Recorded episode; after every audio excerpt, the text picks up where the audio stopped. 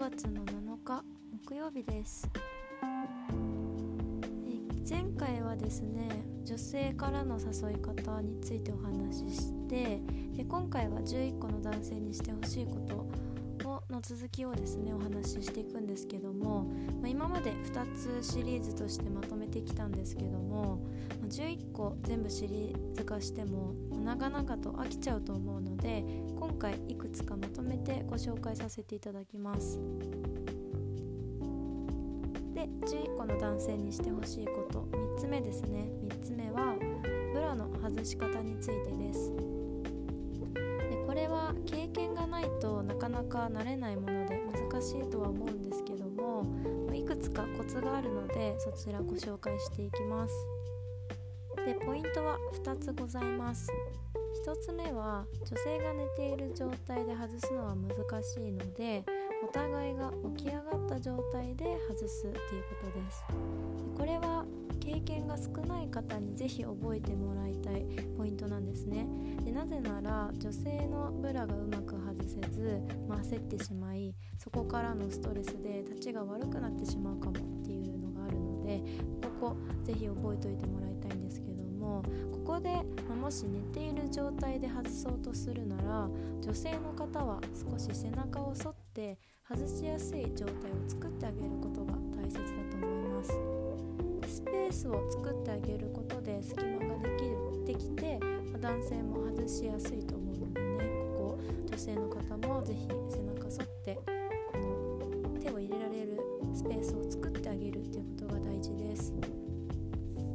次ポイント2つ目はかっこつけて片手で外そうとするのではなく両手で目で見て外すことです。で片手でブラを外すことにやっぱどうも男性方にとってこれができたらセックスに慣れているかっこいい男だみたいに思い込みって少なからずあると思うんですね、まあ、でも女性が一番嫌なことって考えたことありますか？もたつきとかスムーズに外すこととかって実は気にしてないんですよ。でブラのホックを壊されたり伸びたらどうしようってことが気になると思うんですね。そしてブラのホック部分って壊れやすいし傷みやすいんですよ。しかもおしゃれなブラになればなるほどお値段もちょっとするので、片手で外してかっこつけたいという自分勝手なエゴで大切なブラのホック部分を壊したりハンドゴムをこう伸ばしてシルエットを崩してほしくないんですね。まあ、そもそも私たち女性陣も日常的に自分のブラを外すのは両手でやってますから片手で外すことは難しいって思分かってるんですね。で、じゃあどうするの？目で見ながらってどうやってやればいいの？って思うと思うんですけどもここは一番確実でかつおすすめの外し方は女性と向き合い抱きしめつつ耳や首などにキスをしながらブラを外していくという方法です。でこれなら女性の首越しに背中が見えますし両手が開くので目で観察して両手で外せますよね。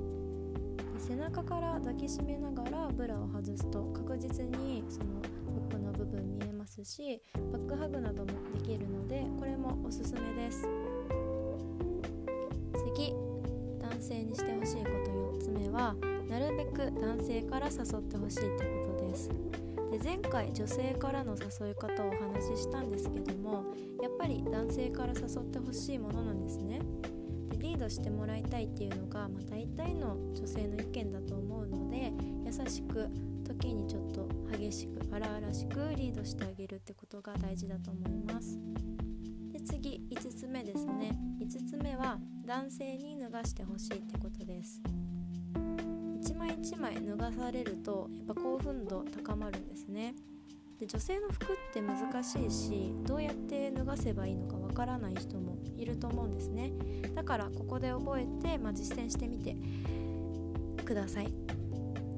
でここではま一例を紹介するんですけども、まあ、必ずしもこれが全ての女性に当てはまるわけではないので、まあ、一例として一つのアイデアとして参考にしていただければと思います。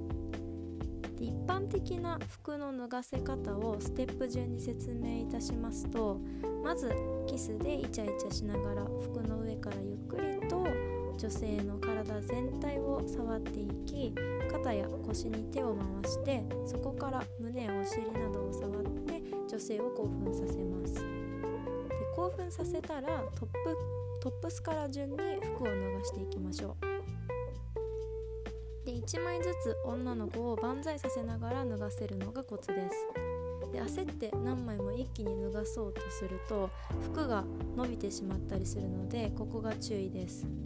で女性は服に結構気を使ってる部分が多いのでここをぜひ注意してもらいたいポイントです。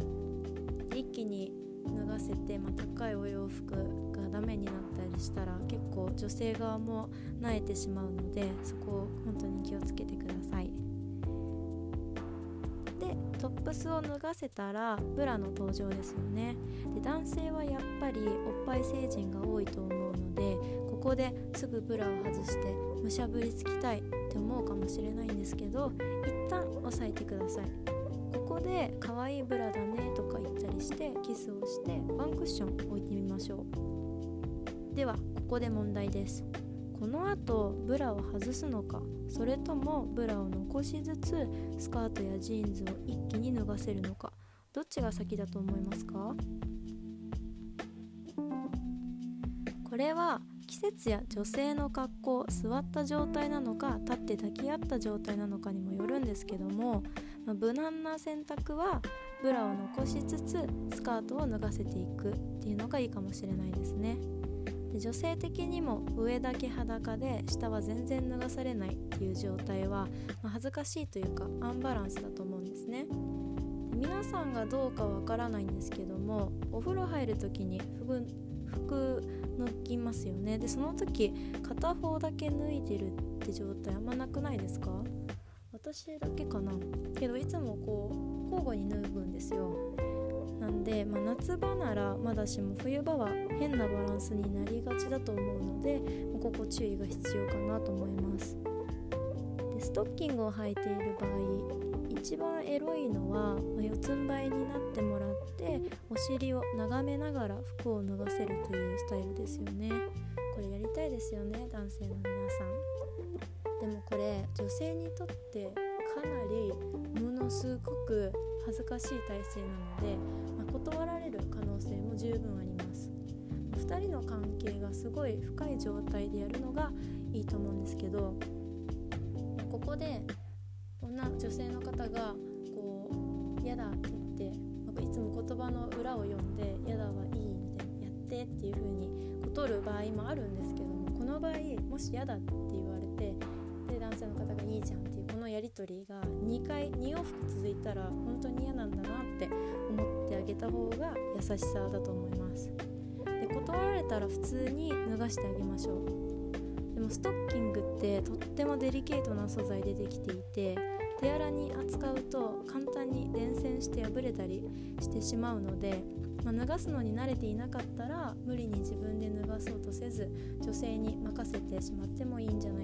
かと思いますで男性的にはパンスト破りなんてすっごい興奮すると思うんですけど初回のセックスではやらない方がいいと思います。まあ一旦その欲望はあの封印しておいた方がいいんじゃないかなと思います。で次の日もストッキング履かなきゃいけない場合とかもあるのでまストッキング破れてしまったら大変なんでね。一応こうビリビリっとやりたい時は相手の許可を得た方がいいんじゃないかなと思います。じゃ今回はここら辺で終わりにしますね。今回は3つ一気に紹介したので次はやってほしいこと6個目からご紹介していきたいと思います。ではまた次回お会いしましょう。さようなら。